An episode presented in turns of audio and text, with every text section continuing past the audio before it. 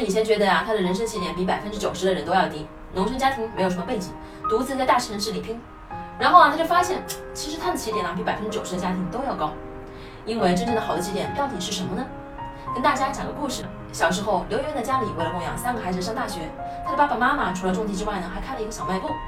每年呐，到秋天的时候，他们就要去倒腾化肥，然后刘媛媛的爸爸就会开着拖拉机去县城里拉肥料过来。为了省五毛钱一袋的装运费，他爸爸就带着他哥两个人一起去用自己的肩膀把那个肥料从仓库里面扛出来。